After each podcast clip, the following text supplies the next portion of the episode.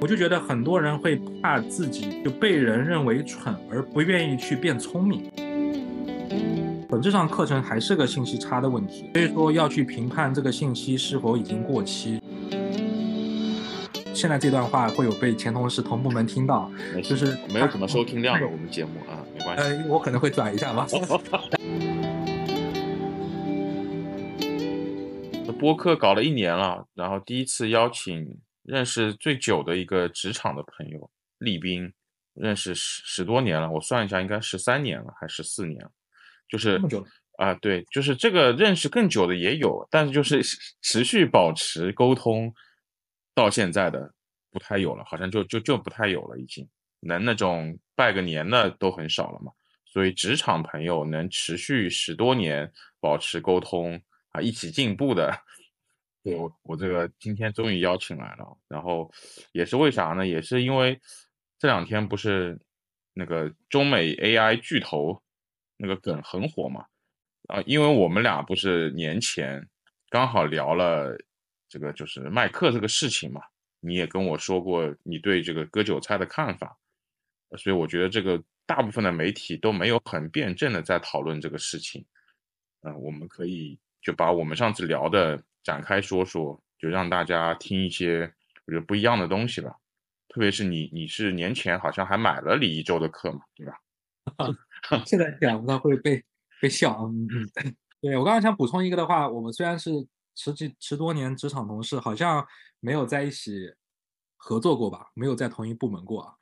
部门很难啊，因为最开始那个公司我是销售部，你是技术部嘛。但后面你看还是有蛮多事情的，包括做那个网站老照片网站，哦，那个算，还有，呃，作为公司的甲乙方也算的嘛，对吧？也算商业合作，也算也算。对对对，然后还有肯定还有介绍这种资源啊，还有搞那个你们接到那个活动不是也算吗？算算算。嗯嗯。看我拉回来，你刚才。说到那个李一舟啊，我其实没想到今天约我聊开场要聊一下这个，因为我本本人不太凑热点啊，但 但这个事儿确实，呃，今年年后突然这张热图，我我个人还是非常喜欢的，非常喜欢的。然后，呃，买买课的事情我稍微补充一下，因为也是春节前，嗯，我自己本身现在一些业务上面也在做一些知识付费的调研嘛。其实李一舟是我抖音用的其实不多啊，李一舟是我在抖音上面蹲过直播的第二个人。之前那个是，嗯，东方甄选，我当时蹲，我蹲过大概有两三天连续，早上起床就蹲，蹲到他们结束。嗯，东方甄选我是看他们怎么排班，然后到底在讲些什么东西，然后也买了东西啊。然后李一舟也是因为，嗯，春节我也找一些一些调研在看，然后我个人对他算是还是有一些欣赏吧。啊，然后嗯，因为颜值也还。对，作为中年男人来讲还不错。然后蹲了一下之后，我自己还是让自己带入情绪去看这个事情，之后就挺冲动就买了。买完之后，我其实更多是一直在关注，因为我其实从蹲他直播蹲了一下午吧。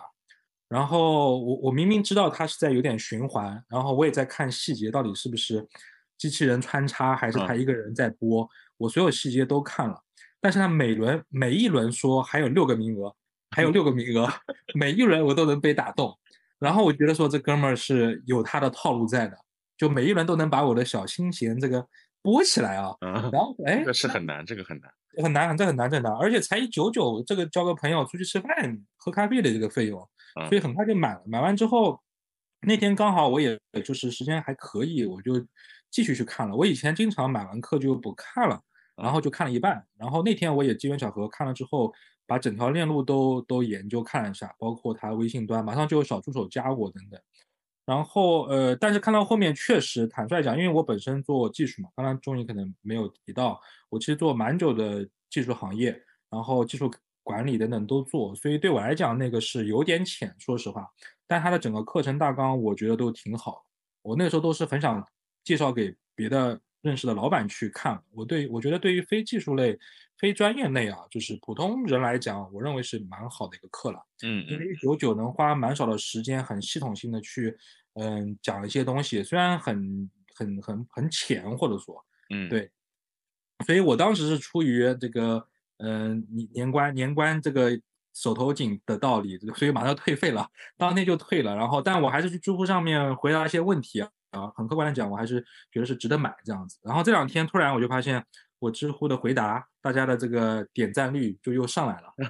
我不知道他们买了没有。我虽然我我有说，我虽然退了，但是还是鼓励大家可以买一下的。对，因为你刚刚提到有个点其实很重要，就是很多课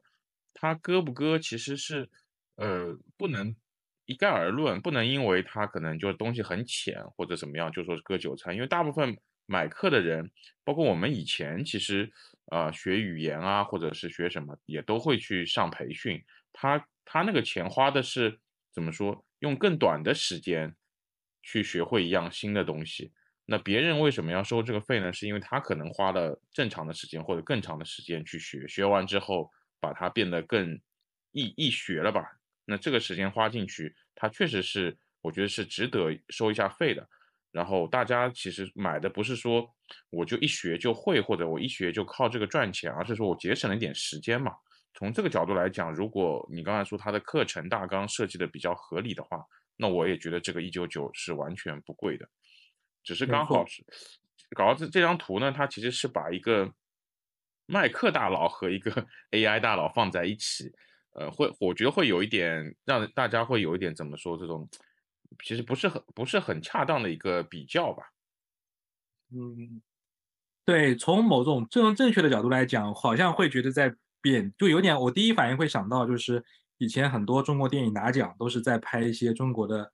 你懂的，就是些小的故事，然后拿拿拿拿奖，然后很多人会不开心。然后这张图也是，我我我一般挺少转的。昨天我还前天还昨天我还转了朋友圈。对对对，对，原因是我觉得虽然有一些灰色调侃，但我觉得我觉得很好，因为如果没有就是中国有很多的技术的点或者东西啊，没有像李一舟这样的人，就会有很多人都不知道，就是一直在小范围内，大家可能搞大模型的人哎觉得很屌。人人都搞大模型，在搞搞。事实上，我自己这一年以来，我觉得我我用 AI 或者接触的一些东西，嗯，我觉得都蛮浅的，但是能解决掉我很多，呃，节省很多时间嘛，提高我很多效率。对，嗯嗯嗯嗯。这个其实像呃，你跟 Y Y 哥合作的东西也是这样的，就是课程非常干，他可能讲了很多，但其实就是因为太专业。反而就在流量上就很吃亏，我我我还是会觉得是就是得有一些人把这个东西变得大家想要去吃，哦，不然的话大家永远不知道这个东西它是一个怎么样的东西吧。我觉得，对这个可能当时我去看它也是因为在思考我们自己的很多的业务，或者我们最近也在做支付费课程的研发之类的事情，所以就是去看的。我相信李一舟他或者他团队。真让他做一些更高级、资深的事情，我认为他完全能做。嗯嗯，我相信他能收的钱也更高。那他是比较愿意，我觉得往下往下沉吧，去做这个事。因为我整条链路看下来，他搭的整个整个运营的这个链路，或者他自己所谓的套壳，套壳里面的很多版本，然后收费的政策，我觉得呃挺好的。嗯，而且我当时都评估过。如果因为我身边其实去年就蛮多人找我，想让我给他们提供一套服务，就是让他们的员工，嗯，小年轻很快能用上一些 ChatGPT 的能力去做一些事情。其实整套服务我发现我搭起来成本其实挺高的。啊，然后我认为在李一舟那边我看到的都是，呃，是比较完整的。就在我看来，我身边的老板朋友吧，你一年花个十万二十万，嗯，我觉得他们真的是还好。所以说十万二十万能买很多课，或者所谓的那个李一舟的那个算力啊，就是你内内行人好像觉得割韭菜，但我觉得不贵。如果他就是能把问题解决，是这样子，因为你不是所有人都要去搞大模型，要搞很专业嘛。嗯嗯嗯。然后关于买课，我也包括韭菜这个事情，我自己其实去年还买了一些关于财务的课。我很多朋友说这种财务课就割韭菜，我还在抖音上面也是买过一些一些很出，但对我来讲。我自己没有弄过财务的事情啊，就是，但我想系统性的去去做一些呃了解，对一家企业的这些财务。那我买过一本书，呃，一套课程，虽然我也没上完，然后然后我就发现群里面问的人，很多人问的问题比我还简单，都是属于可能刚入职场的这些会呃，应该叫会计还是出纳吧，我也不知道。嗯。但至少这套课程我的收益蛮大的，也就几百块钱，然后整个知识体系。包括那个老师他做直播的过程，我也吸收蛮多的。嗯，也就是说，嗯，他可以是韭菜，嗯，但你也可以中中间吸收很多很多的东西。嗯嗯。然后我还想特别想补充的是，今天我我就来之前我还在想一个问题，就是就现在我朋友圈就是一样，朋友圈最近有两大部分的声音都觉得是在调侃说这个李一舟割韭菜的事情，嗯，好多。然后我我突然想到意识到一个事情，就是说现在因为大家在淘宝上比价那个时代很习惯，所以以至于他买支付费会去比较嘛。我我我就觉得很多人会怕自己就被人认为蠢，而不愿意去变聪明。什么意思呢？就是我买这个课很容易会被别人发现我蠢割韭菜，所以我不买。但如果说你的初衷是想变得更聪明或者了解另一个行业，你买它是值的。如果你很怕那个被别人说你很蠢啊，你被割韭菜了，就不敢不敢动，就发现很多事情都不敢动。原因就是说动这件事情，哎呀，我会被可能被被被那个谁说你割韭菜了。嗯嗯，对。但但我觉得如果你换一个角度，就是说我就是去呃想要快速去学嘛，对吧？那么我认为是，嗯，当然几百块不是说很。便宜啊，但相对来讲，我觉得比起，我觉得我小时候哪怕补课，我们获取到这样的体系化的知识，一两百块钱是比较比较比较值得的。是，我们最近也在对比较值得，你而且很有效率。你不要你不要来，你不要前后晃，这样收音会很飘，因为它有远近的那个啊。对，对，就是这个。其实我我觉得“韭菜”这个词最开始应该还没有到知识付费这边。它更多的是偏金融的，那所以其实你看，大家二零二三年啊，或者是这个年初，二零二四年一月份最被割的韭菜，一定不是什么知识付费，而是像 A 股啊、基金啊，因为你那些呃那些操公基金公司的操作，其实我觉得那个是真正意义上的割韭菜，就是因为它会触犯到一些法律的东西了嘛。嗯嗯，对，就这个词可能就越来越变得怎么说，就是。不想，呃，我觉得很多时候听到这个词，反而是不想去了解一个新事物，他就会一味的先去否定旁边那些迈出了一步的人，他就说，哎，你们你们又被割了，那就不可否认很多东西它会有一些这种怎么说培训行业，嗯，就是过度的去宣传，因为因为没有办法嘛，因为我我上一次听到这么多人在讨论卖课割韭菜的，其实就是跨境电商这个行业啊，TikTok 培训。为啥呢？是因为那个时候确实也是双减之后嘛，很多搞培训的失业了，那他们就看哪什么东西热就去搞什么的培训。当时跨境电商和 TikTok 比较热，所以就冲进来了。然后我我因为我也认识很多，我就问他原来是做什么的。那确实有很多原来都是呃做培训课老师，英语培训啊什么的。然后他们会进来之后，但我发现虽然他们原来没有做过电商外贸。可是他们这个设计课程的能力确实还是不错的，就是从由浅入深，一步一步，就是一一上来一出来，就是可能真的是有一个课程大纲的，就像就像我们这种是业内在做的人，上来也没有这么完整的大纲，而是说根据一个主题，我能跟你讲这个事儿怎么做，对吧？然后我能跟你喷一些东西，让你避一些坑，但是你让我拿一个课程大纲，我也拿不出来，所以我觉得他其实也不是说一个。呃，一一定不专业的人，他就呃来上课就是割韭菜。我觉得本身就像你有些篮球教练，他本身可能篮球也不是很牛逼，但他也他就是比较会当教练嘛。我觉得就这这么一个事儿。然后然后只是说，嗯，在跨境电商这个时候，很多的韭菜是因为过度宣传吧。我觉得这就是一个呃期望，就是和预期管理的事情。很多宣传是，就是你不用啊备货。不用干嘛，不用干嘛，然后每个每月入万单不是梦，主要他是有这么一个宣传。那很多人他想偷懒嘛，觉得要我哎，我可以不用囤货，那就是不用有这个启动资金，我只要学一学，就是可以货还是卖人家的货，帮他们卖一卖，赚点钱就可以了。但是可能花了大概三千多，学完之后，呃，就只是告诉你怎么注册一个 TikTok 账号。然后，那你想要学更多的时候，他说也会教的。那后面可能跟的就是什么一万九千八或者是两万九千八的东西。就这个，因为我我当时发过一个小红书笔记，底下的人把，嗯，他们怎么去，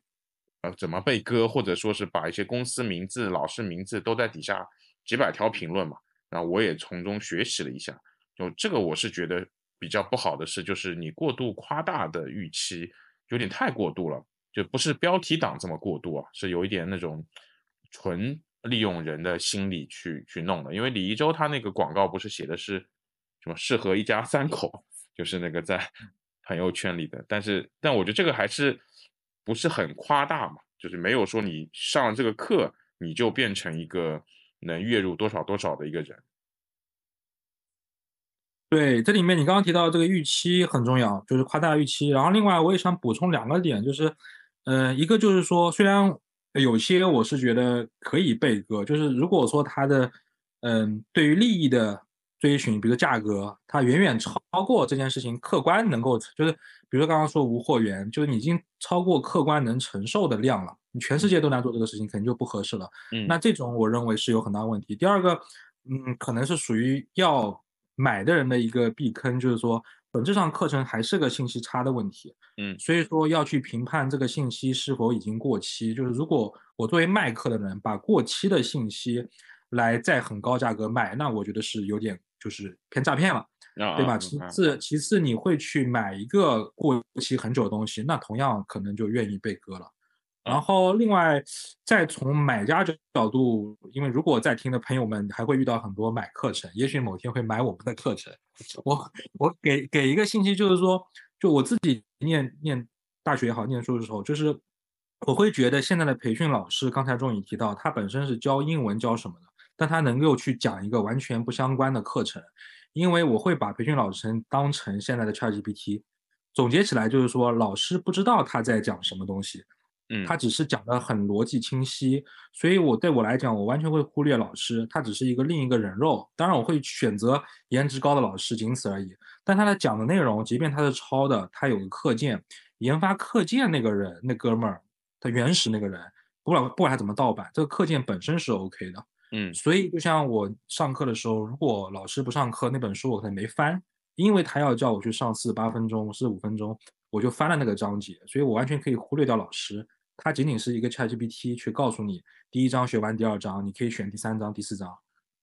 所以我用 ChatGPT 其实也是类似的点嘛，嗯，就是不要轻易去，嗯，去去相信或者在意讲师他太多东西，嗯嗯，就是我想表达的。所以未来对，如果你们碰到我们的课程，发现讲师讲的不是很顺，你也不要太在意。我相信我们未来出的东西是一定很干货，内容本身是很 OK 的。好可以开玩笑啊，就是这个这个，我我我觉得确实是一个蛮好的一个点，就是大家可能怎么说，你碰到怎么样的课算比较亏呢？就是那种他自己是去买了第一波的课，上完了再给你教，他只是为了想要也赚这个钱，对去，听完这个我觉得是比较坑的。还有一些就是比较过时啊，因为就是呃，我还是讲跨境电商这个行业里面。很多那种亚马逊的培训课，他讲的东西里面对应的亚马逊规则已经早就变掉了。就你听完之后，你上手了，哎，发现不是这样的规矩了嘛？因为那些人当时他做的时候或者怎么样的时候，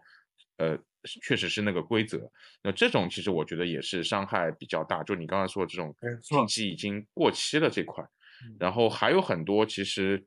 呃，偏玄学的东西，我觉得都是在以讹传讹吧。不过我我觉得是不能呃都往这个就卖课的人身上去去去怪啊，或者怎么样。因为其实本身人，嗯，还是会有很很大的惰性嘛。很多其实买课的人，我觉得是过于懒惰了，他甚至不花时间去看一些最基础的信息或者知识。那你说你去买到一个很过期的课，那个这个这个也是真的是太懒了。因为说实话，就是你不管什么内容出来，你现在在网上，呃，因为大家想要去去做人设也好，想要去做内容输出也好，免费的好的内容也都还是很多的。你至少你能把，你花一点时间，就是把那些东西全部看完的时候，你去买付费的课的时候，我觉得有东西一眼就看出来了。所以我觉得这个，呃。就是主动学习能力，如果你丧失的话，你你去被割什么，我觉得就是应该的，不然的话，那些主动学习的人也太惨了，对吧？就是有点这种。对，嗯，这我觉得出海行业更多了，因为那个信息差是来的更大嘛。是的，很多都是英文的信息变中文等等，然后再绕你几波之后你就晕了。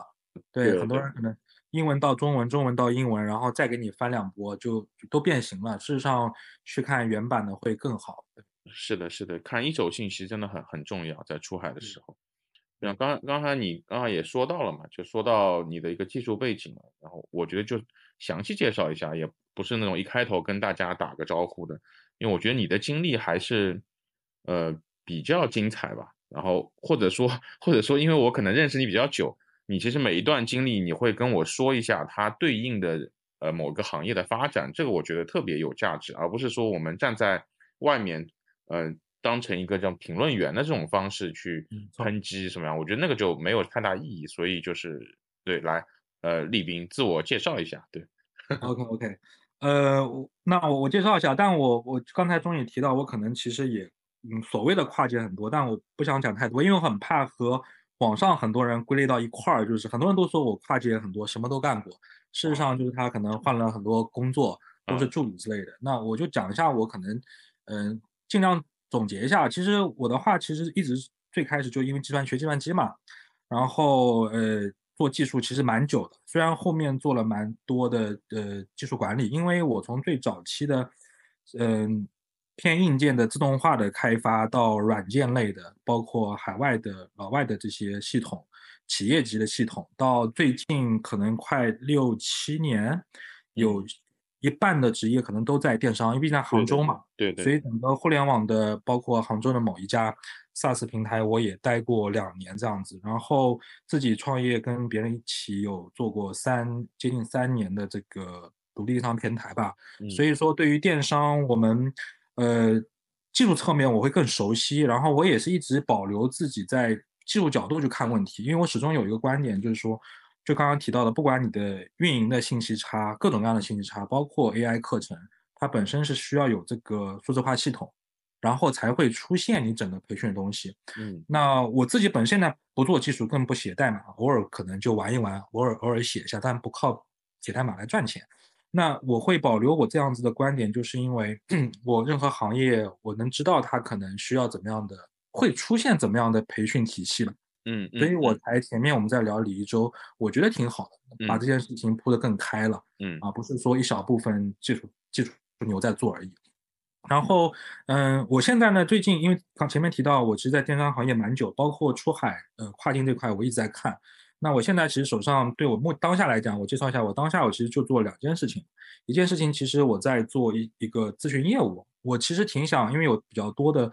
技术背景，但我并不想去做刚做做开发做什么。然后身边有蛮多创业的朋友，包括一些老板，他其实肯定躲不开数字化应用的事情。所以我现在做一块业务是围绕，嗯，Jira 就是 Atlassian，就是国外的一套项目管理软件或者数字化研发平台，我是他们的全球合作伙伴，在做一些咨询业务。其次的话，我自己其实也在做自营的一些呃跨境的一些事情，更多是围绕独立站相关。嗯，因为从我角度前面也提了，所有的平台，因为自己我以前还做过平台，所有的平台你其实跟着规则跑嘛。那独立站是比较适合我我们现在状态，就是并没有很强的盈利的需求，更多是说呃对于独立站它需要的各种各样的技术，我们又可以玩一遍。其次也能做一些可能品牌相关啊。嗯，或者自己一些比较呃独特的产品，那所以说也在经营一个自己的这个站点或者一块业务，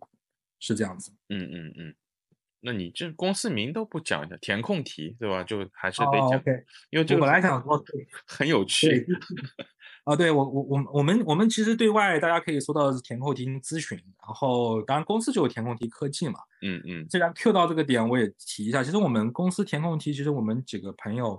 呃，为什么做？为什么做咨询嘛？我也稍微分享一下，可能会耽误点时间，因为刚好最近随便随便讲。OK，我们因为团队内我们也在看，就是很多人在问我最近两年在干嘛，离开之前的创业公司啊，他们都在问我在干嘛。其实一方面是因为个人生活上的那个情况，呃，想要缓一缓，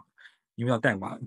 然后另一方面就是我特别让规划了大概两到三年做从咨询起步的原因，就是前面讲为什么我们叫填空题，因为我发现。嗯，到我现在这个状态，也也参与过创业，也在大的平台公司见证他们上市整个过程。那我会发现，其实又整个嗯周期吧，因为年纪也快四十了，整个周期下来，我认为整个产业都又遇到了就是说分工过细，慢慢在整合的这个阶段。为什么 AI 能很火？是因为它，我认为现在的 AI 其实只是一个怎么讲接龙机器而已，嗯在我嗯眼里，所以接龙机器什么呢？就是能把不同的行业、不同的知识给你串起来。在我嗯看来是个胶水的作用，我我嗯我的理解是这样子啊。我嗯抛开自动驾驶抛开，我只是从 ChatGPT 角度，就是生成式角度去说，它只是个连接器这样子。那其实背后我们的理解，就是因为整个产业，呃，无论是各个行业啊，研发类、品牌类、市场类，都遇到了一个重新整合，知识需要融合。就原本两个岗位可能变一个，原本三三个岗位可能变一个。嗯，然后我们叫填空题是原因，就是因为我们其实会觉就想去填补这个世界，但是我们并不是一道问答题。为什么？是因为它不管怎么变，世界有它自己的规则。填空题就是说它已经有它的语境，给你的一些空格，你嗯把这个字填进去，可能是线性的创新，把这句话正正正确的写完了，嗯也有可能你填进去的这两个字，把整个把整个句子的意思又改变了。嗯所以这就是我们其实现在，嗯，几个朋友专家在一块儿，有各个行业不同角色的。我们就想，我们现在有几个客户都是属于陪跑式吧，有有有比较大到世界五百强，嗯大企业也有，也有，嗯，不能说别人差啊，就是也有我们很很很落地的，就是呃浙江某一个小商品城市的这些朋友，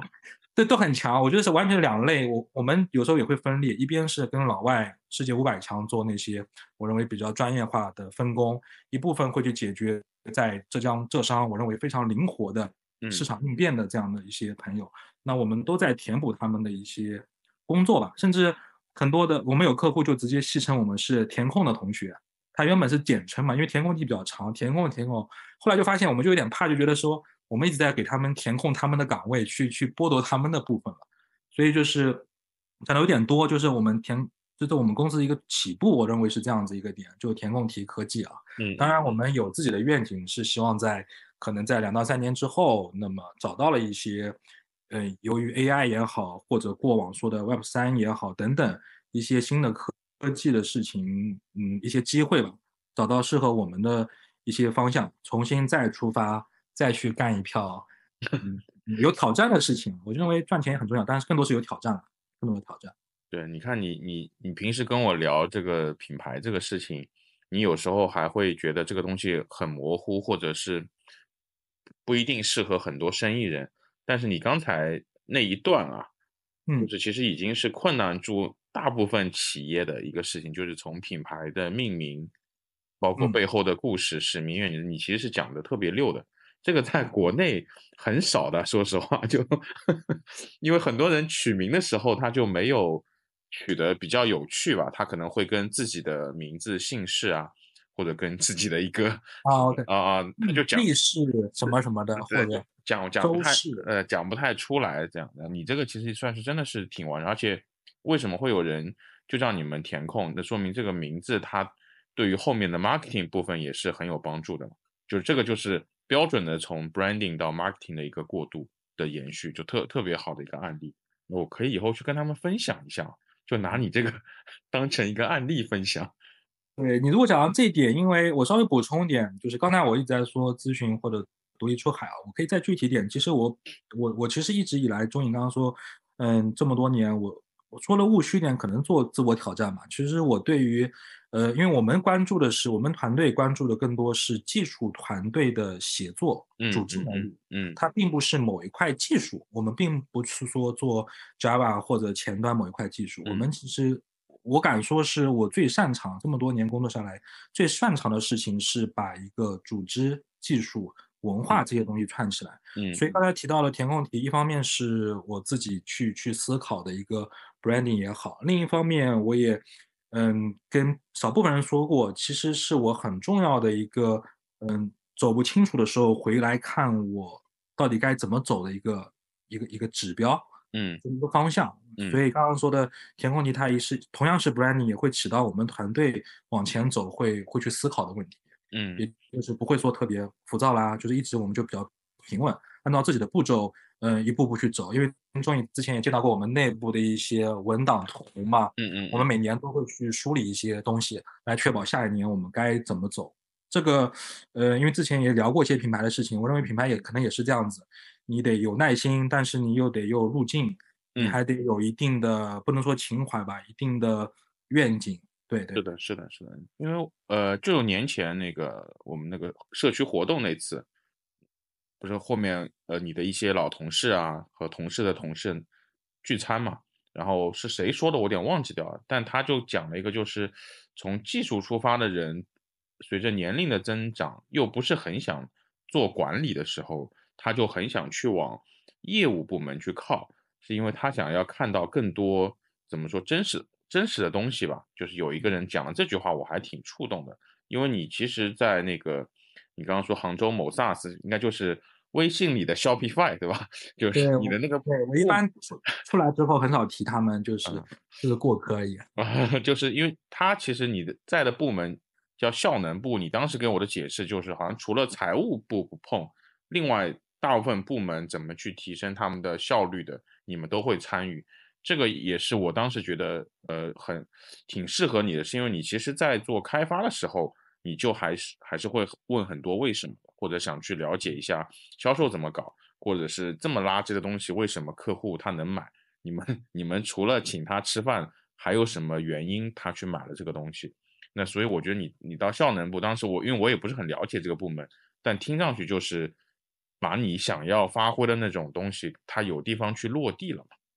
对，这个当时是一个嗯蛮蛮重要的转折吧，因为在这之前，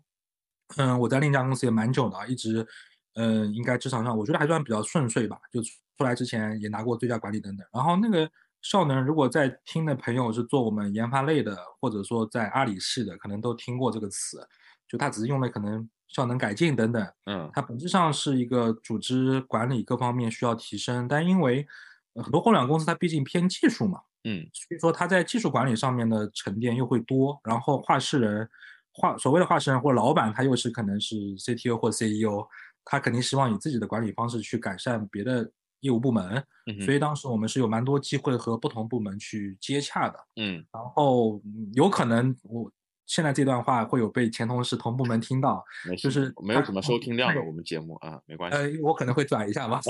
然后。然后，然后，但是因为，嗯，对我来讲，我当时去，可能部分朋友他很清楚，我我去那边，你都可以认为，呃，不能说韭菜啊，就是说，反正我也是以降降薪过去之后，我我拼的就是两年时间，把我我想要的东西都去去做了，所以在那边我就我还是到现在还是很庆幸的。我一般不太提他们，不想去蹭他们，嗯，但是两年时间在这个组织里面，嗯，从他们上市人增加。所以给到我的很多想要去验证的思考的事情都有达到，嗯，所以这里面你想补充一下，我应该当时我算标准的九九六，啊，很多人会调侃九九六，我也会调侃，但我在这里我还是非常负责任的跟大家讲，呃，那两年的九九六完全是我自己自愿的啊，早上很早我就会去，然后到很晚，当然也一方面也是近啊，然后 对，那我想表达是因为我我我我是准备离去第一天我就准啊去第一周呃。第一周下来，我就发现不是离一周啊，第一周 就是会发现，就是可能需要走，所以我就想尽快的时间把我在这家企业需要去尝试或者了解的事情、观察的事情都做到。嗯，所以刚好在两年不到嘛，我当时记得我离职特别快，一星期不到就能离职。嗯，原因就是因为再过半个月，我的我的期权就要行权了，所以说我在行权前的这个一周我就离职，马上就去了创业公司，所以当时整个流程走的也特别快。嗯嗯，你这段话其实可能对现在这个怎么就说求职环境比较差的很多呃年轻人或者这种大学刚毕业的会挺有启发，就是因为我我我会发现很多可能在小红书里也好，或者在什么卖卖也好，呃过多的其实花精力是在研究这个公司到底呃怎么领导怎么样或者怎么样，就是或者有没有一些踩雷的东西。这个当然会是有一些历史遗留问题，但你刚才说你进去之后也知道，嗯，自己可能不会在这家公司做长久，你的选择是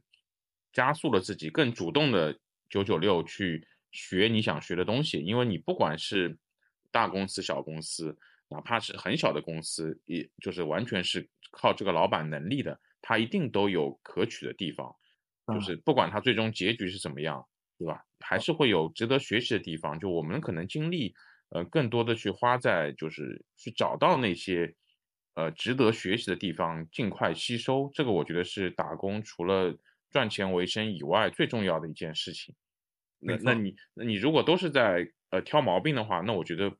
你再大的你五百世界五百强也是会有很多毛病，特别是你进去了之后嘛，你肯定看到的东西，你有时候吐槽的点其实跟公司也没啥关系，就是你的你的直属的那个老板是个傻逼嘛，对吧？但是你就会骂的时候会一起 骂骂到企业文化，所以这个点我觉得也是你讲完我我会很想给大家一些怎么说正向的一个建议啊，就是你你去到一家公司，你到底想要得到什么？对，嗯，你的你的听众还有蛮多，就是可能刚毕业嘛，刚刚说求职的年轻朋友？因为上一次呃有一期就是我我也是跟那个朋友叫 Caroline 一起录的，就是那个出海营销甲乙方那一期，我们其实就是说了一下甲方在干嘛，乙方在干嘛，然后互相吐槽了一下，就是我们骂了一下甲方啊，他作为甲方呢骂了一下他的老板，就是 就是很很很综艺的一期，但是后面有一个人就是加到我微信，然后他嗯。是跟我说，听完之后，他发现呃，可能去乙方公司也能学的比较完整，就关于这个出海营销这块，他自己是好像刚毕业一年吧，就是也才，但做的好像是客服，我记得是。他自己就觉得客服做了，可能天花板有限，就想做一些偏运营或者偏营销的东西，那但是完全没有没有想法，包括面试他都没有想法。他就可能就是找了一些甲方公司在面试，然后他就听完之后，他说他决定去找一些乙方公司也去面试了，因为他觉得你如果是要学东西的话，可能那边学的会更更怎么更多样化，没有这么设限，特别是对这种品类，乙方公司接触不就比较多嘛？你甲方公司你卖衣服的，你就可能就只能是搞卖衣服那些 campaign 这样，所以我我我会我也才知道，就是会有一些比较年轻的。不过听播客的人现在也是年轻的比较多了，对嗯，所以给给一些这种正能量建议的，就社会责任感就起来。四十岁的人是吧，就很有很有这种责任心职场也是比较大的话题。啊。职职场的话题那聊不动了。那个啥，那就你今天讲的还是比较收啊，你是不是第一次录播客啊？还比较怕 怕你违规的东西多吧？就这样我们可以再再聊，对对对对，展开的聊吧。删删不过来哈。我我给你再可以补充一个，我补充一个，我们因为我们家里有小朋友要要马上去美国念书嘛，我们啊今年、今年很难得很难得在在这个类似年夜饭啊，就聚会上面，他有跟我们聊天了，绝大部分他是不聊天就走了嘛，就很隐身，就嗯人肉隐身，他很高很壮，但是人肉隐身。然后他现在基本上我我觉得是一路以来比较顶尖吧，他嗯就学校嘛，但聊下来。嗯，会有我我总结了一句话啊，但不是针对他个体了，我可能一个群体，就是说，嗯，他们当然会吐槽一些我们所谓大陆的情况，然后所谓的去美国或怎么样嘛，嗯嗯，然后觉得那边可能很快能买自己的 house、车什么什么的，嗯嗯。然后我就突然意识到一个问题，是因为，呃，我我我没有我不能很客观说统计啊，只是感受上面身边有蛮多这样的小朋友，然后他们的父辈当然有一定的能力嘛，我就会感知是这一波小朋友零零后，他们有很强的能力，学习能力，但是他是以一种，嗯、国内计划经济的求稳，就嗯。进工厂求福利的心态，去到未来的啊所谓的资本主义社会，去去去享受更多的那个那个利益也好，或者嗯。说生活吧，嗯。我会觉得在未来应该会有很大的冲突。嗯。原因是他对世界的认知是美国这样的偏自由的嗯。地方，嗯。但是他对于生活的稳定性的追求，竟然是，嗯，七八十年代还是六七十年代那种国内很稳定的，嗯，就是你有公司有托班，然后呃，这个这个你能你的另一半可能组织都给你安排好了，嗯。是这么样一个心态。那嗯。这是我呃挺好奇，可能未来会观察的一个一个现象啊，就嗯。是当这个出去的，然后回来的，刚才因为我们所谓的出海这个话题，也有人，因为我本人自己我是属于上一代人肉被出去，就是所谓出海，就是属于人力出海，我也干过这个事情。对，然后我也会观察，就是出国留学跟留学回来。刚刚提那个点是，嗯、我就抛出来啊，就是顺便抛一下这个，我我有疑惑在观察的。然后进来我也遇到了蛮多的，嗯，朋友是属于，嗯，带有西方的生活的这个这个习惯，嗯然后但他又抛不了自己，嗯、在在可能大陆或中国的很多的传承文化，或者它的优势吧，它的优势吧，然后它又会有很多的矛盾冲突。我讲这个点，可能我自己还没有捋很顺，未来有机会可以交流。我其实想，嗯、想想抛出来的，其实就是跟出海品牌是很很相似的，嗯嗯因因为我遇到过，就是国内他要出去做品牌，然后他是以这种嗯刚才提的，就是我很中国，我很什么嗯青花瓷，嗯，然后一定要你，哎，我就以前很盛世的时候，让你这个西方人要臣服于我这种状态出去的。嗯嗯那那还有一种呢是，呃，他可能是华裔在在海外，因为我们就是有遇到他想回来做品牌的东西，嗯，他觉得他可能又熟悉海外，但他事实上就完全不是中国文化，那就是又会很又会很别扭。他索性做一个非常 native 的海外的品牌，大家会觉得啊洋货挺好，嗯。但他又做了一些妥协，就是在 native 上面又加了一点这个这个华裔的东西，然后就觉得这个就味道就很怪。洋不洋土不土，这是经常会有对，就又很怪，还不如这个上海 local 或者杭州 local 的品牌来的就有意思啊，就张小泉什么的，对对，这嗯个也是我可能在，因为品牌在我眼里啊，它还是一个文化，甚至是个社会学问题嘛，嗯嗯嗯所嗯以说这个就刚才顺出来，我可能想到了就补嗯充一下。嗯，这个很像，就确实很多都很像，就是美剧里面有一些华裔讲中文的感觉，然 后？就是他可能嗯他他找了一个中国的面孔，但是一定要他这个可能这个情节里面要去说几句中文，然后那个中文说的就非常的不标准，但又是一张中国人的脸，就很多你刚才说可能华呃华裔也好，他想要去回来做的东西就就是很尴尬，我觉得这个就是确实是一个很大的现象。然后你刚才说的另外一个点，我就想到，呃，之前去不断采访嘛，就是也算是聊天，他其实是呃人是应该是北方人，家里面应该也是呃机关单位的父母，人是九六年的啊，然后他是中学的时候去新加坡的，就是李亚的一个朋友，中学时候去新加坡，呃，然后大学是澳大利亚，硕士是伦敦，然后现在在伦敦的一家中国出在那边的一个地产公司上班，然后嗯。他他学的是叫呃国际关系，懂吧？嗯。就是我跟他聊了，总共我们两天时间，应该聊了快有五个小时，我感觉因为他很能说，然后他就跟我们说了一些，对，就是刚刚你说那个点，就是呃，你说现在很多人出去，他是以一个就想要计划经济的感觉去求一个更稳的地方，这个心态，我从他身上也能感觉到一些这种线索。因为他现在遇到的一个问题就是，在海外工作呢，也感觉是像就什么呃，就是托了托人认识的啊，或者怎么样，就做的一些很安稳的东西。然后你看他是学国际关系，就这么这么有趣的一个专业，他也就是在一个房地产公司当一些呃做一些跟这个专业没啥关系的事情。然后另外一个他回来呢，他也就是一个大的问题，他是他更不适应中国的这些文化的东西了，已经。你包括整个职场什么，他更不适应。只是说，我觉得他们有一个点，呃，会很好的是，他们会非常辩证的看一些问题吧。他跟我讨论了很多点，包括当时，呃，香港那个事儿的时候，他们也在海外，他他也会去做一些反抗的东西，就是因为当时你不管这个事儿是怎么样，就你不要去搞留学生嘛，就嗯是就大陆留学生会受到伤害，所以他当时是为了这个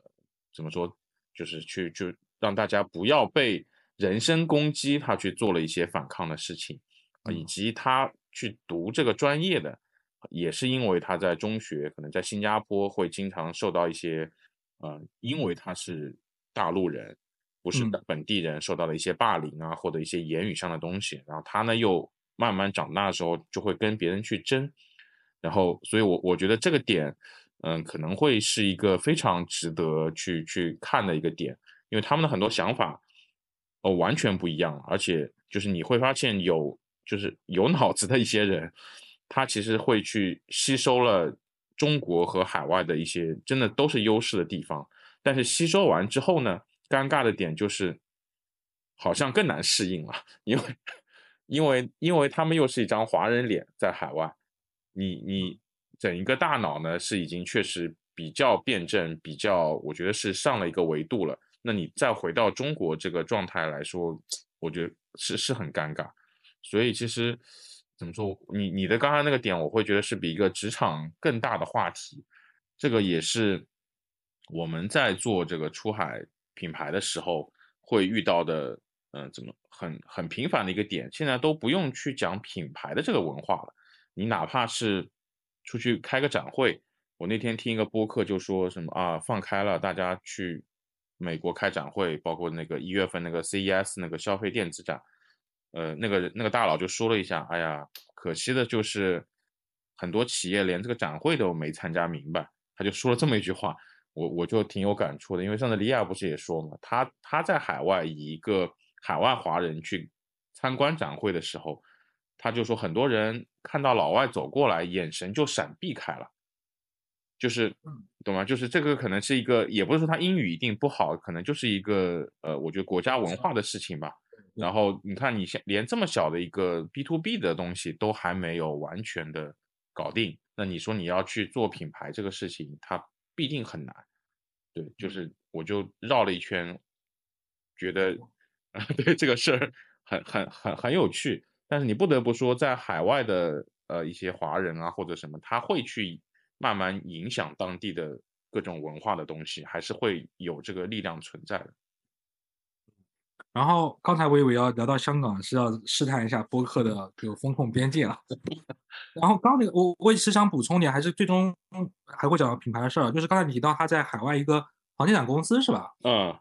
对。然后我其实想补充，但我不会像你这样具体到谁的朋友啊。就是我身我身边的就有大概甚至有两到三位吧，我和他们的父辈是有有接触的，就在我认为他们在国内嗯下海闯荡都是非常厉害。嗯，很不能讲活络吧，就经历过这个时代，就有点像繁花那个时代的。嗯嗯。但我确实是这两年惊讶的发发现，他们因为父辈太强大，嗯，太能力很强，都是让子女在海外享受当年国企的生活。嗯嗯。因为国内国企也不好混了。嗯。然后最近有个话题叫所谓的阶级滑坡，就是他们的父辈也不能在国内安排他们同样阶层的岗位了，在国企内，因为你在国内国国企安排一个很下层的，你也累死了。嗯。所以他们子女都在海外，我能感受到他们子女在海外的工作，就是要的目标的方向是跟国内国企一样。嗯。就上班也比较简单这样子，然后会，我认为会丢失了一些。他上一父辈的这种野生能力吧，嗯，这是第一块啊，这块讲的还是从国内出去吧，然后也有，嗯，小学就出去的，也有初中出去的，然后只要是没有回来的，基本上这么一个状况。当然也有很优秀的，我就不提啊。然后那个，对，还有很优秀的，就是容易识别出来是谁。然后另外另外一块，我其实想想说一点，就你刚刚也提到，就是刚我优秀的人，我我就不举例了，但我很赞同，优秀的人真的很厉害。他吸收了各方的精华之后，我自己判断是有两条路，一条路就是就我刚刚说的，某些我有些朋友真的是很强，他吸收精华之后，他有很大的平台再去做突破，嗯呃嗯，直接说就是富二代吧，不然他没有机会突破。嗯嗯。然后还有一波人，他吸吸收了很多精华，看得很透，嗯，但坦率讲，他家里的户口本就比较简单，就只有一本，所以他就会很。很难受，原因他没有那个舞台，他那个舞台除了和另一半嫁娶以外，嗯，他没，他只能一层层爬，他可能在一个地方爬上去，爬很久才能爬到那个位置，那真的是更凤毛麟角了。所以我我有时候会觉得他们这些优秀的人可能，呃，更更更难或者更难受一点，是因为他至少比我优秀很多了，嗯，就哲学跟哲学家一样，到那个维度了，他需要的舞台全球能提供的就很少。嗯嗯，就很少，然后他没有机会挤进去。然后从这个点，我其实想顺过来说一件事情，就是因为，嗯，出海品牌，包括和你在聊的，包括我也会遇到一些人，确实海归背景啊，或者华裔背景其实挺多的。我自己的感受其实什么，我我会这么感受啊。我因为我聊下来，他们跟我聊品牌，坦率讲，就是很多品牌我也不太熟，就是我我会有感受，就是似乎能成功的出海品牌。它的受众就是在这波从业人当中，呃，我不知道你能不能明白我想表达意思，就是说我们从周期性来周期性来看，二零二四年你很厉害拿到资金，你很聪明，你做品牌，你的品牌最后的发酵它肯定有个周期性的，可能在最快你也得一年吧，这个显然就不可能，因为你没有这个历史沉淀嘛。嗯。等到那个品牌真的站稳的时候，我相信它的受众、它的发芽都来自于当时你参与的这波人，就是我父母，包括我本人，你很多出海品牌。可能我还是维持我八零后就是性价比时代，嗯嗯嗯，我因为我年轻时候现在的很多品牌或者个人 IP，要么就被封杀了，要么就是倒闭了啊，就是是这么个状态，所以我会对比来看，放到海外，我认为也是类似，也也我也会是类似的，所以我们我们说一个愿景，就是可能如果在听的朋友还在做品牌，嗯，当然希望大家坚持啊，就是其实可能大家在做做。给自己未来的一个品牌，嗯，我认为是这样的，嗯，就是包括我很早以前，我们国内有叫众筹网站，我不知道听众有多少人经历啊。就是众筹网站里面，我印象特别深的是有一个人，嗯，他也是给我当时我很喜欢的一个一个现在被封杀的一个人，嗯他是全平台当年最高的一次捐助吧。他当时讲了这么一句话，就是说对他来讲，资金十万二十万不算多，然后他错过了去做品牌也好，做产品的机会，他错过了。所以他挺希望在这个网站，当时叫点名网，希望这个网站上面的部分人能走通这条路。哦，呃，他可以做投资，可以做捐助，没关系。他也不像现在要这么利利利益的，就是说我一定要占股，他没关系。嗯，我我我很能感触这个事情，因为我觉得我再过个多少年，有些事情我没法做了，但是我会愿意去支撑你走出来。其实，呃，人一辈子可能一个验证，你帮我验证出来了，就我闭眼之前知道我曾经坚持的这个品。品牌这个价值观是能走通的，嗯嗯嗯嗯，对，大概是这么一个情况。哦哦，我有点对，有点懂了。嗯，你你对，我不知道可能其他听的朋友能不能想表达呃听明白我想表达意思啊？那就是回过来，我会觉得品牌这件事很难很难。呃，原因它就是个大周期、跨周期的，它可能是我自己认为是一个跨周期的事情。嗯，对。当然，你说一些个人 IP 引爆点、网红。艺人那个不算啊，嗯嗯，就是我真的是一个商品满足功能性的性价比，又能满足品牌的传播，甚至能达到国际性的文化的这么一个立立立柱吧。那这件事情真的是蛮长的，是有点像国内做医疗行业的朋友，你是得有情怀去坚持做这件事情的。嗯，是是，所以我看到也不能算坚持啊，就是。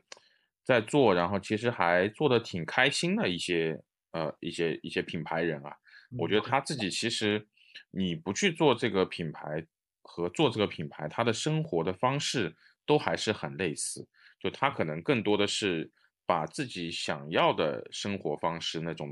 放在自己的品牌中，所以他就是不存在这个坚持的感觉。我觉得他们这很多真的是很开心的，但如果你是一个。没有这样的一些生活方式和兴趣爱好的，呃，只是一个就是销售货物的生意人，他很难坚持，就是因为你也不太懂，就可能他们为什么要乐在其中，你甚至都不用自己卖的商品的，那他就会变得就是，哎呀，这个东西如果呃从生意角度来讲比较慢，他就会放弃。所以我觉得还是一个，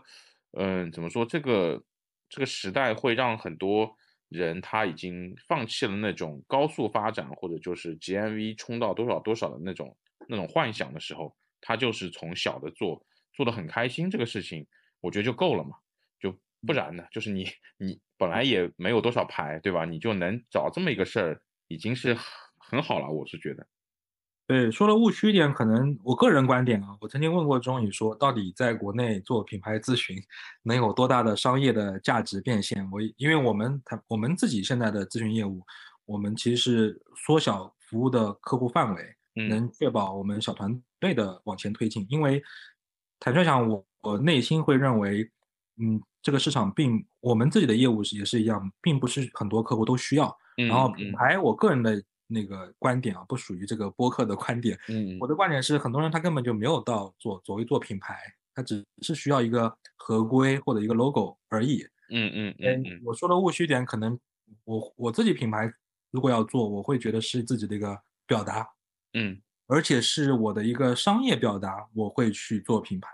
因为我我我我念书的时候，我做过，嗯，那个时候的短片嘛，就拍过一些短片，我认为它是一个表达。年轻人的表达可能就是录个播客、拍个视频。嗯，但我认为，嗯，是嗯，更年纪更大，或者我现在我想在商业上的表达，嗯，不能说政治，那当然就是去做一个商业品牌。我认为是一个很很刺激的事情，很刺激的事情。然后这里面我也跟很多朋友说，别人我我这样，别人也会说，哎，就是包括我现在状态，想要赚所谓赚很多钱，但我会觉得是这么个逻辑，就是当你赚的钱更多，你你操作的 GMV，我刚刚说 GMV 那个点，我呼呼呃呼吁一下，不是说很大的 GMV，就是说当你能赚很多钱，你的现金流足够的比较高的时候，可能才能支撑你去做一个品牌表达。但是不能很极端说，我就是为了追求 GMV 和那些纯赚钱逻辑不一样啊。就是我想表达，就一个好的品牌，你一定有传播率嘛。那你说你商品传播，别人莫名其妙看你的这个品牌故事，除了行业内人不会啊。嗯，他只有每天在使用你的商品，比如说你的一双袜子，他只有在使用，更多的人使用你的品牌才能立住，能传达你这个品牌的含义。那更多人使用你的品牌。肯定是 GMV 就上去了呗，嗯，也就是说我品牌做好了不赚钱很难，嗯，非常难，嗯嗯嗯，这这除非你是对做做别的一些行当很难，所以我自己就是跟钟宇可能也分享过我自己三年五年可能甚至十年的一些节奏，嗯，我觉得品牌可能如果说了误区点是终极挑战，嗯嗯，而且你出发的时候肯定已经是身负武装了，嗯，就是要要粮草兵马可能都有了。嗯。呃，而且最最关键是可能对这个世界的认知是到那个位置了。嗯，这。我我觉得我现在还不到，可能等我小朋友更大一点，或者对才能对这个世界的认知可能会才能够做品牌那个点。嗯，对，嗯，其实还还是大部分都认同，还是小纠正一点，就是它呃本身没有这么大的一个就是。就是第一步、第二步、第三步、第四步本身不存在，因为我刚才你在介绍公司名的时候，我也说了，你为什么会去去花心思去想这个名字，嗯，以及你你在通过这个名字去想了自己业务当中你你们这个呃公司的做的跟别人别的咨询公司可能不一样的地方，包括一些取舍，你你发现没有？其实你你说你要等到什么什么时候再去做一个商业品牌，但是你其实第一步的时候已经在做了。因为你不去做这个事情的话，你是很难去，就可能你的业务方向都不明确，你的受众你也不明确。对这个这个你就想到和 to C 品牌其实一样嘛，他会去找到他的目标客户群，懂吗？其实是一样的一个意思，就是没有到要，只是说你说扩大那一层，当然是你更多的人使用。但现在的问题其实，特别是对中国来说，因为供应链都很强，大家不缺各种各样的产品，什么价位的都有。他为什么会呃会把品牌自己拿出来？是因为很多人他到了那个 GMV 了，他也没有想法，嗯，就是他不知道我这是表表达吧？对对对，我对他讲本身只是一个营收的问题。是是是，所以更多的他其实不叫做品牌，我觉得就是有品牌意识的去做生意，可能这样去讲，他就大家会好理解一点。就这个点其实是它本身就不是一个需要到什么程度的，而是说。换一种思维方式，就像我我以前跟你说那种海外的那些，呃，大学毕业生创业啊什么的，因为他们都没有工厂的同学亲戚，都都是只能到什么速卖通啊、国际站上那边去找人给他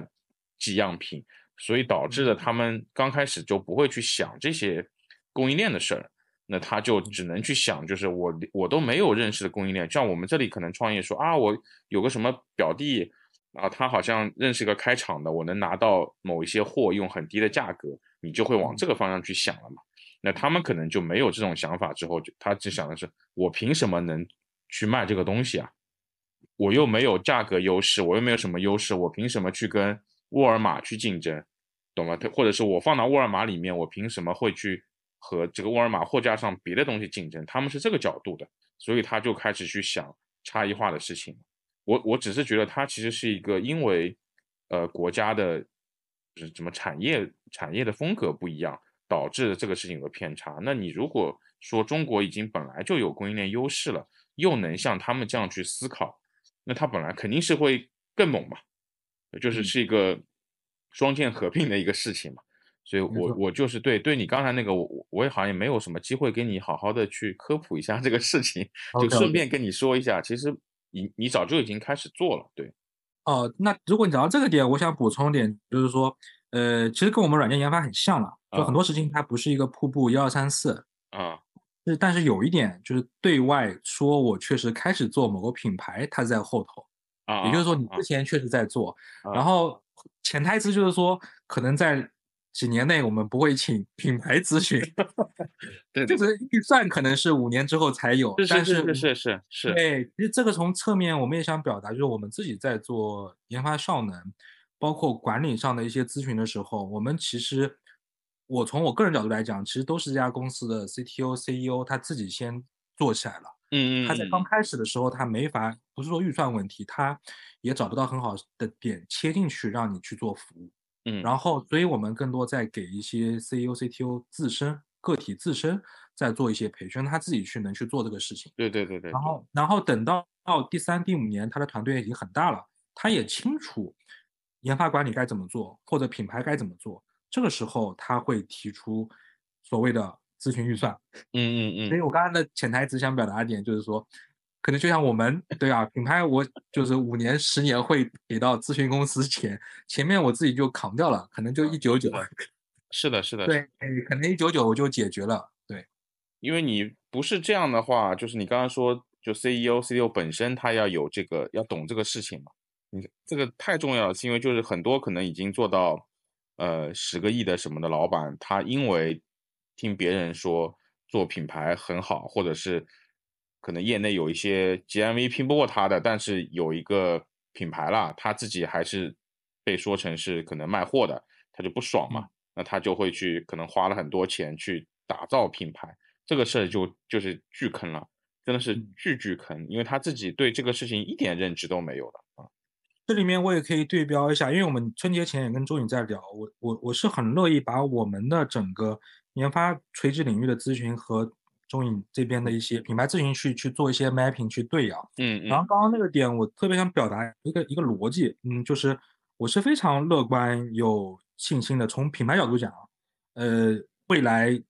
中国人或者华人能嗯做出很好的品牌，原因刚才说了，是因为过往中国的很多企业，它是在某一条路径上面先做得很高，比如说销量很高，嗯或者说是某一件事情金融可能融融融资角度做得很高，嗯嗯然后他突然想嫁接一个品牌。嗯就像我们去做咨询服务，他到某一个程度，团队成员从五十人到五百人了，嗯这时候他才想到我们说，OK，你们填空的同学能不能过来帮我们做管理的搭建、数字化的引入引入？那基本上是很坑的，这些钱我们宁愿不做，我们也不想接，啊，因为就是对对。那同样，我相信品牌也是这么个情况，是是是因，为你得去播它原本的事情。那只有这一代人，或者说是像我们在年轻的朋友，他是在启动的时候会考虑好品牌的一些方向，呃，组织的结构，甚至是财务等等方面。所以从周期性来讲，我觉得，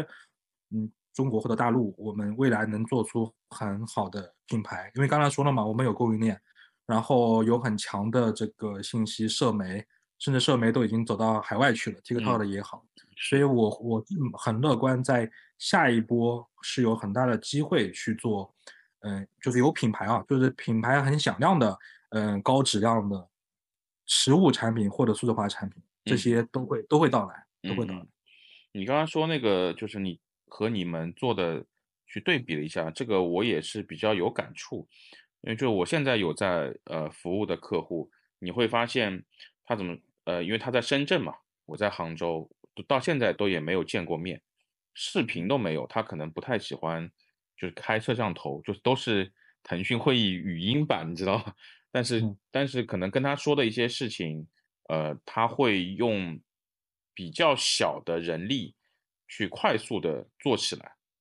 但但嗯但是他刚开始为什么不做呢？是因为他可能去听了一些比较大的那种呃咨询公司给他提的建议之后，就是觉得很难落地嘛。然后而且一落地可能就是要花比较大的钱，所以他一直没动。然后我跟他讲完之后呢，因为我这个人也就比较抠嘛，我就跟他说你很多事情你都抠着来，你别给我去整这么多钱。然后他就反而去改试了，但是明显就是能发现他可能三个月的时候已经试的比很多公司，呃，就他可能三个月半个人，可可能和别的公司可能六个月三个人差不多的一个进度了。就是，嗯，就是这个东西，我觉得也很重要。就是你，你刚才说，呃，就像你们 Jira 应该也算是个协同嘛，对吧？你说你们其实不是教你去怎么开发，而是说怎么在技术管理的岗位里面去做协同。我觉得协同这个不光是技术，就你整个公司运营，如果你的协同能做起来，特别是这种轻量化的，我觉得后面你做啥都不太会很差。你就这样想，就是跨跨境电商这个行业还是有很多在堆人力的。他会需要很多的人在，就是 in house 在那边吭哧吭哧搞。但是我刚刚跟你举的这个例子，他帮忙的那个人也不在他公司的，就算半个人嘛。我也不在他公司的，我甚至都不在深圳。然后他老板也觉得这样是 OK 的，就是如果能远程办公，一起推进一件事情，我觉得这个公司已经或者这个老板已经已经是很牛了，就在现在这个阶段。对，然后你就会会发现啊，如果我们这样的方式，大家也不会去呃质疑你，你就是我看不到你，对吧？你会不会偷懒？能把这个事情可能比 in house 更快的进度推进，它一定后面的很多事情都会很顺。就所以，所以协同这个事情，它一定得去，我觉得就不光是技术团队了，它但凡有一个公司，它这块能做得好。甚至是很多的，呃，我开玩笑说，就是现在年轻人很多都不太喜欢来坐班嘛，那你就去放开一点，让他在在家办公或者怎么样，或者是你有一些就不要招了，你就去找一些 freelancer 或者兼职的人做做私活。如果你能这样，呃，就是成本也给它压下来的情况下，还能跑的话，这个公司的一个经营能力会特别强。到后面，没错，你提到协同。其实协同刚刚跟你讲的品牌是一样，就像我们服务客户的时候，他觉得哎，我们没有协作需求，我们不用上数字化，我们也不用培训。但事实上，你的协同是你公司起步第一天就有了。对啊，对啊。你刚才那个逻辑，可能品牌它对外宣传其实也有了，呃，只不过说你起步的时候是否以更专业、科学化的去审视一下自己的协同当中会不会有一些。可以提前去矫正的事情，嗯嗯，对，而不是到某一，就像你刚刚提到的异地办公，因为前面我有带到，就是我之前的职场经验是属于上一波人肉出海嘛，就是公司把我直接一张机票送出去，然后劳务外派对吧？对，属于上一代的这个逻辑，但是嗯，我当时的感受很深的就是说，我们出去更多是一个照面啦。其实这个文化的接触，去跟客户 social 一下干嘛的？事实上有很长时间我们在在杭州，然后我当时的岗位也是挑了全公司没有人愿意做的一个一个事儿。然后呃，不不仅不仅全公司了，可能全球，就是我们有印度、有英国、有欧洲几个点，还有澳洲，没有一个地球人愿意做的事情。然后我我带了大概两三个小朋友在那边吭哧吭哧做了大概大半年。所以过程当中，我就整个体会了我怎么去协同这么多人，而且那个时候的整个协作数字化完全没有现在这么的智能，我们更多也就是邮件非常硬的 Excel 等等去讨论非常复杂的架构代码问题，但是也能完全 run 下来。我甚至跟开玩笑跟别人说，就在那家公司，在杭州办公室，你如果发生意外工伤，就是你上午拖走，下午就可以送一个人给你顶上。就不会导致整个运转。我记得，我记得这个比喻。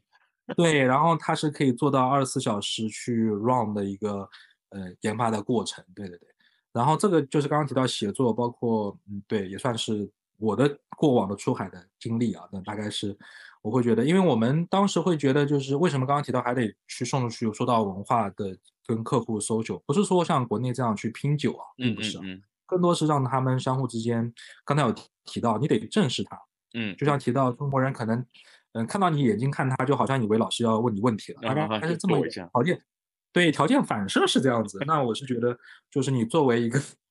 中国劳务公司也好，干嘛品牌公司也好，需要给他们告知他们我们能做到什么程度，然后我们的呃药性在哪里，嗯，然后去做更专业的服务了，然后你回来会更顺畅，这样子。它其实是一个。我认为是个品牌动作，我甚至当时都觉得，嗯嗯。嗯，然后向外输出嘛，因为你会很发很快发现，去了之后就很快发现，那么印度团队它的输出就会很强啊，他会，然后不是说跟种族没关系啊，就是说是这家企业，因为嗯，它一个企业里面也有其他的国家人嘛，但至少说这公司的一个感知，它的标签，它的心智，立马就会出来。跟你在远程是不太一样，嗯，但是就你刚刚，然后然后我想提到这个点，还想去支撑的点，就是我们蛮多客户啊，呃，当然我们客户不多了，没有很多，但是我们客户绝大多百分之八十九十，我们甚至很愿意去支撑，呃，在家办公、异地办公的，所以我们敢说，我们百分之八十以上，包括刚才说的外企，包括一些嗯新的国际化企业，都是在家办公，然后并不会影响你的交付等等。嗯嗯嗯嗯，对，但是对个体要求真的蛮高了，因为有些人他是因为纯摸鱼，我们不能去讨论。就从我个人产出来讲，是先呃在家办公，你的发挥你自己去把你的环境，之前我们也聊到 WeWork 的话题嘛，嗯嗯嗯，就是你的物理环境怎么样能让你有好的 idea 去产生，然后去呃做出更多创意的事情，包括像你们的品牌更加需要创意了。是的，所以你在一个办公室里面去呃办公，我认为出不来。除非你的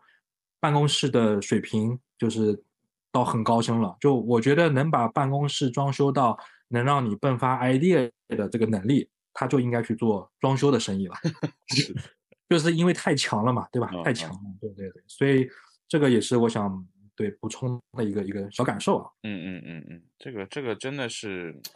呃，对个人要求确实是，但是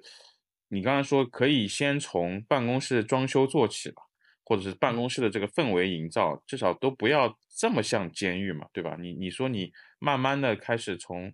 像监狱变成像看守所，当然也稍微轻一点，呃，然后再往头出来，因为很多事情你真的在那边你是想想不出来的，特别是你这个这个气氛，你肯定因为你大厂也待过嘛，我觉得我觉得也是，就是你好像也没有那么累，但是你一定是不可能去做创意有关的事情，更多的嗯。不好意思，这这里面我其实挺想，因为我就是没有看过可能标准的品牌运营团队的办公室啊，嗯嗯，但我这边特别想补充，我跟很多人聊过，我差不多在一三一四年，反正那个那个周期吧，在一些社区听人家分享，就是有个很大的全球化的公司，有一个人一个咨询公公司去负责做企业的变革，花了非常非常多的钱，他们和很多人。全球各个办公室去聊，他们最终的产出是什么吗？产出就是把隔板拆掉了啊，仅仅此而已。就是他付了非常昂贵的咨询费用，每个人都跟这个咨询公司的人聊到天了啊，打过卡、拍过照了，然后最后的产出并不是代码质量提升，并不是系统多么牛逼，也不是业务结果，而是花了一波新的装修费用。把全球办公室的隔板，那个时代，嗯，隔板全部拆掉，仅此仅此而已，嗯，然后可能把部门之间的这个墙换成玻璃了，嗯嗯，对，类似，然后增加了一些吃饭的饭桌，大家交流的饭桌，这是我印象特别深。那个人，呃，那个咨询顾问吧，嗯，当时讲到自己都快都快流泪了，把自己讲感动了，就是自己很牛逼，跑了很多全球很多地方，然后做了，我在我看来做了一场装修的活儿。啊，是的，是，对，所以所以这个，因为我。可能广告公司的整个环境还还不错，因为我很早，我差不多是应该是也是十几年前去国内的一个还不算很大的广告公司，当时从装修到呃会议室的名字以及他们的在办公室里的穿着等等，你就会能明显感觉到，就是人会轻放松下来，嗯，另外你可能近几年去的比较好的就是像那个谷歌上海他们那个办公室。你从走进去的那个大厅啊，就就是会客的那个地方，坐的沙发颜色，以及他们呃每周下午茶的时间，就是和一些大厂的下午茶也是不太一样的，包括供应的东西也不太一样，就是我会看到相对比较好的。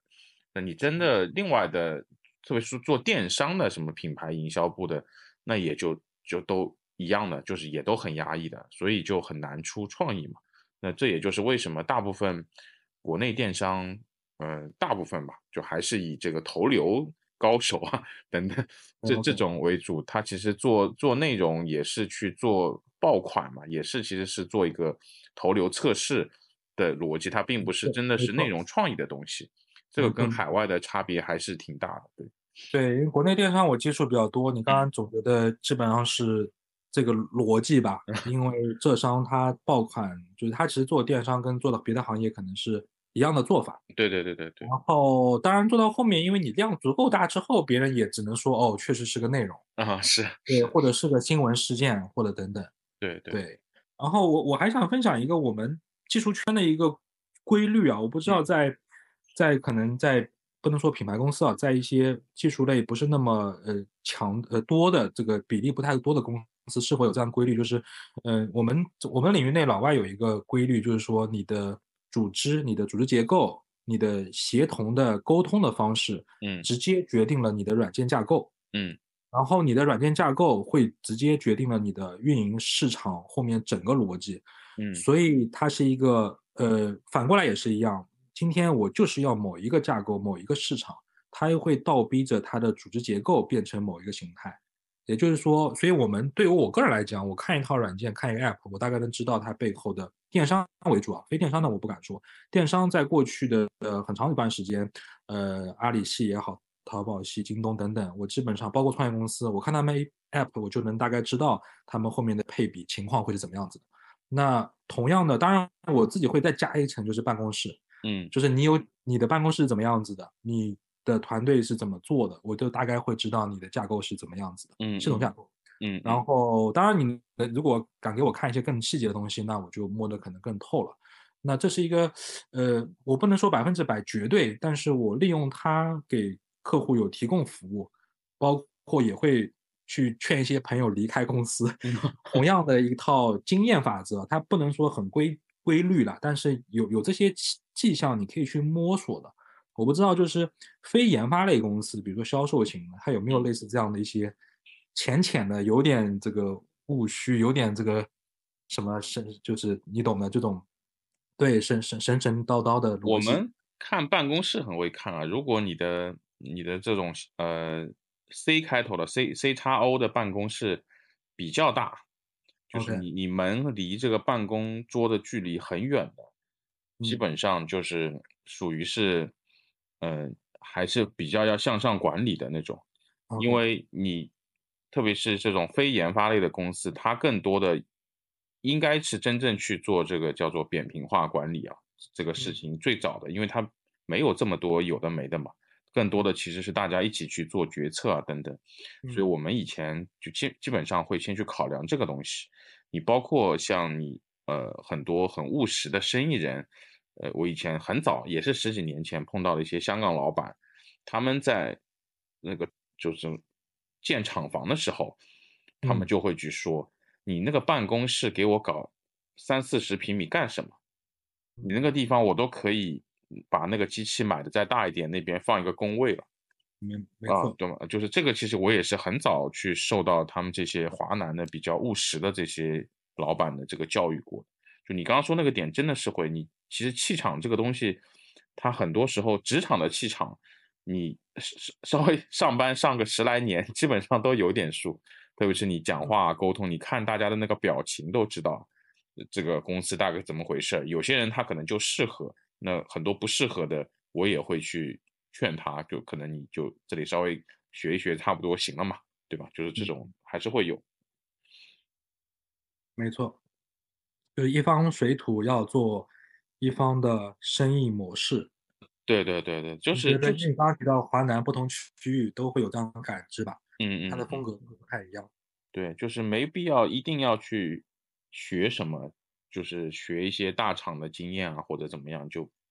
那种套也套不上。就是而且你其实套到的东西也不是人家大厂的模式，是那个培训公司跟你说大厂的模式。对，你你这边我特别想补充一点，就是说所谓模仿大厂或者模仿一些最佳实践啊，因为我们也会遇到很矛盾，客户说你给我一些最佳实践，别人公司怎么做的，然后从我从我们内心实操来讲，它就是没有用的。嗯，然后另外这件事情，因为在我去一些嗯可能牌面上比较大的你所谓的大厂之嗯前，我有一些这样的疑疑问嘛。然后当时我去了那家 SaaS 公司的时候，我有特地去观察，就是当公司发生一件事件的时候，比如说要上市或者有发布会的时候，嗯然后它内部的状态跟外部的媒体的报道是怎么样子的，包括包外部有很多的分析人士，甚至跟公司老板都很近的。嗯然后我就能很很有呃很精准或者很有趣的发现，它两者永远是对不起的。嗯它永远是，而且我里面的人他不会太关注外面的报道，比如说嗯裁员、上市，他反而不太关注。嗯然后这就让我验证了，就是说那那以后，在那以后，我再去看各种呃外面的媒体报道讲任何大厂的逻辑的时候，我我大概有一点这个数去怎么样找到里面偏真实或者更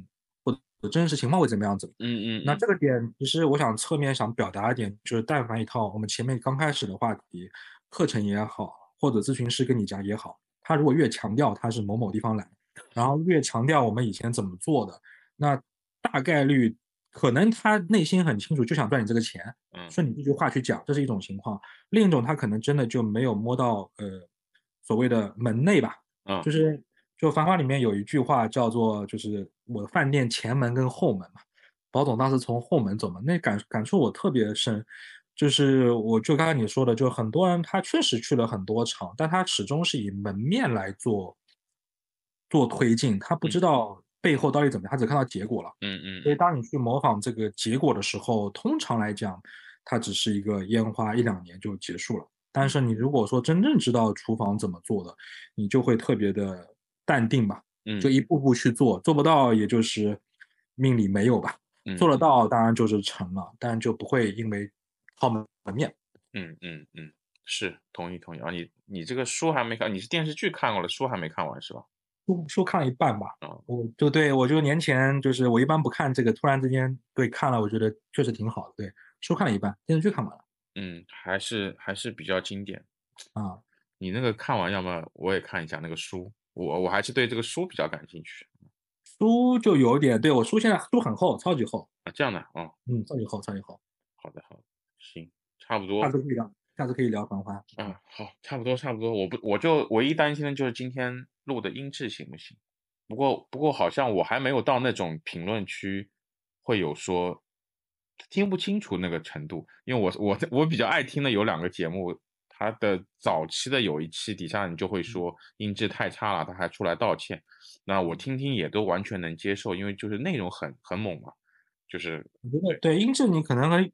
可以找一些东西处理吧，但另一方面确实，对啊，就是人家听起来可能开车或者听得不舒服，嗯嗯。因为现在太快了嘛，除非你的什么忠实粉丝了吧，对，别人就想扒一下到底可能再扒一下我在干嘛，对然后扒一下你在干嘛，有的有的，我真的有忠忠实粉丝的，就是听的就每次都会评论里跟我讨论的，然后会会有他们可能不好意思跟你反馈你的音频的效果不好吧。就因为就是因为没有去割韭菜，设备比较差。对那还是看自我追求嘛，你可以去去租借这个麦克风用用，对，那就开放一个捐助呗，你就是粉丝打赏捐助来来搞一下吧。搞搞二零二四年，二零二四年吧，我觉得你还是可以搞一下嘛，这样邀请我们来有更有逼格一点。对，有有好像有现在那个，因为中文播客他们会有一个扶持嘛，就像上海、北京会有那种场地的，让你去，那个挺好的，啊，就是他那边户外跟九一点八这种感觉是吧？他没有这么透明了，就是 他是玻璃房，呃，对，就是他不不是玻璃房，但是他就设备很好，然后让你到那边去录的，会有这种。你你说到这个点啊，我不知道算不算广告了，我不知道你的听众朋友里面，就刚刚提到，如果说有蛮多，嗯，海海外背景啊，就刚刚说了，可能你的文化你你很厉害，但找不到地方可以去去平台创意等等，嗯如果有机会的话，可以来我们填空题来一起来探讨在线也好，因为我们其实挺想更长远去做一些偏创意的事情。因为刚才提到那个，就刚刚聊到我们这个玻璃盒子做播客嘛，因嗯为我们我我这边有蛮多一些场地，今年蛮想去做做尝试的。嗯嗯对，嗯，如果说你是，嗯，哪怕是拍 vlog 也好，或者播客也好，我觉得可以在如果在 base 在杭州的话，我觉得如果能一起玩，我觉得可以联系那个我们的播客组，对，然后 然后我们看看看看能不能做一些有有趣的事情嘛。因为这两年我始终的观点就是，它环境在转变嘛。如果你手上本身没有牌，也赚不了大钱，大家还是佛系一些，多沉淀嘛，找到真正的干货，对吧？呃，买一些真正有价值的课看一看，基本上也肯定在三百以内嘛。啊，好的呀，行行行，感谢你你。就讲到最后，你你现在还能很清晰的说出这个节目的名字吗？出海六边形啊！哦，对，但我个人蛮喜欢六边形出海啊，也也是可以啊。就是本来我这个就是因为那个马龙，他不是会被日本的媒体画那个六边形发球什么什么，这本来是游戏里面经常会有的嘛，六边形。这个很蛮小众的，我们有什么架构六边形？但我我可能对你就是关于出海啊，我稍微会不会太长？我在想想想到一个事情，因为刚刚想到繁花，我对那个下海这件这个词，在去春节前感受特别深。嗯，就是务虚点，就是因为呃，我自己其实很想做更多做出海国际化的事情啊，但我会把我之前什么人力外派都不算是出海，那个你参与出海都是属于坐船。嗯，就都都等于坐船，别人给你船票，你去做的一个事情。哪怕我做运营，我做独立站的 SEO 等等。然后，呃，真正自己如果我自己想追求的出海，第一步是下海啊。你不会不会很会游的情况下，我也不知道能游多少的时候，我先跳下去那一下，我最近的感受是出海。嗯，所以如果你严格一问问我的话，就像我们有一些出海业务啊，我会觉得是买了船票了，在这个船舱里面。给人家服务服务了，但我还是非常期待有机会是能自己真正的下海，嗯嗯嗯，跳下去，然后去面对完全不可预知的这个一些变量，这件事情我觉得是最有挑战了。是的，是的，不然的话，你其实也都是平台他自己的那些产品经理啊，或者一些增长的人，他想要，对吧？去去去 KPI 好看一点，然后会研究一些新的玩法，帮你去。把你的流量拆拆一拆，然后把那个数字做做好看。嗯，对我我顺着讲，不知道你你的刚才我理解对不对啊？其实因为我在平台待过嘛，然后嗯，包括我们做技术对 AI 算法的理解，包括以前很多人玩游戏，我说的客观点，包括我每年春节都会劝我们家里人少看短视频，就长辈少看头条，因为在我看来，这一切所谓什么大卖啊，当然。不能算吐槽吧，就所谓大卖，它还是在一个规律下去做生意，跟你改革开放去做是一样的。对对对，我觉得它不够刺激，虽然能赚多钱，但它没有真正的操控自己在海里的那种感觉。嗯嗯，所以独立战是唯一能够呃满足我这种挑战的一个地方。嗯，然后所有的平台，它一切都是技术、系统、算法、运营策略。然后运营去创造更多的数据来验证算法，然后过程中要去做商业化，让你参与的人都能赚到钱。嗯，然后的一个游戏规则，所以嗯去做平台，做很酷的什么亚马逊等等等等，在我看来和我的父辈去去挤国企啊，或者是挤一些什么规则，嗯，什么什么什么券等等，我认为是我个人观点啊，不够不够刺激，我觉得不够刺激。对，嗯。当然，同意同意。当然，当然，就是赚钱本身还是刺激的啊。但这件事情就和嗯，以后吹牛逼就不够刺激了，对，它一样，完完全是一样。对，我我也我也我也非常赞同。所以就是我们能十多年还是保持沟通，是因为就不太安于一个事儿就稳稳的嘛。就虽然虽然都知道手上没有牌，但总是想去看看，哎，别人在打什么牌。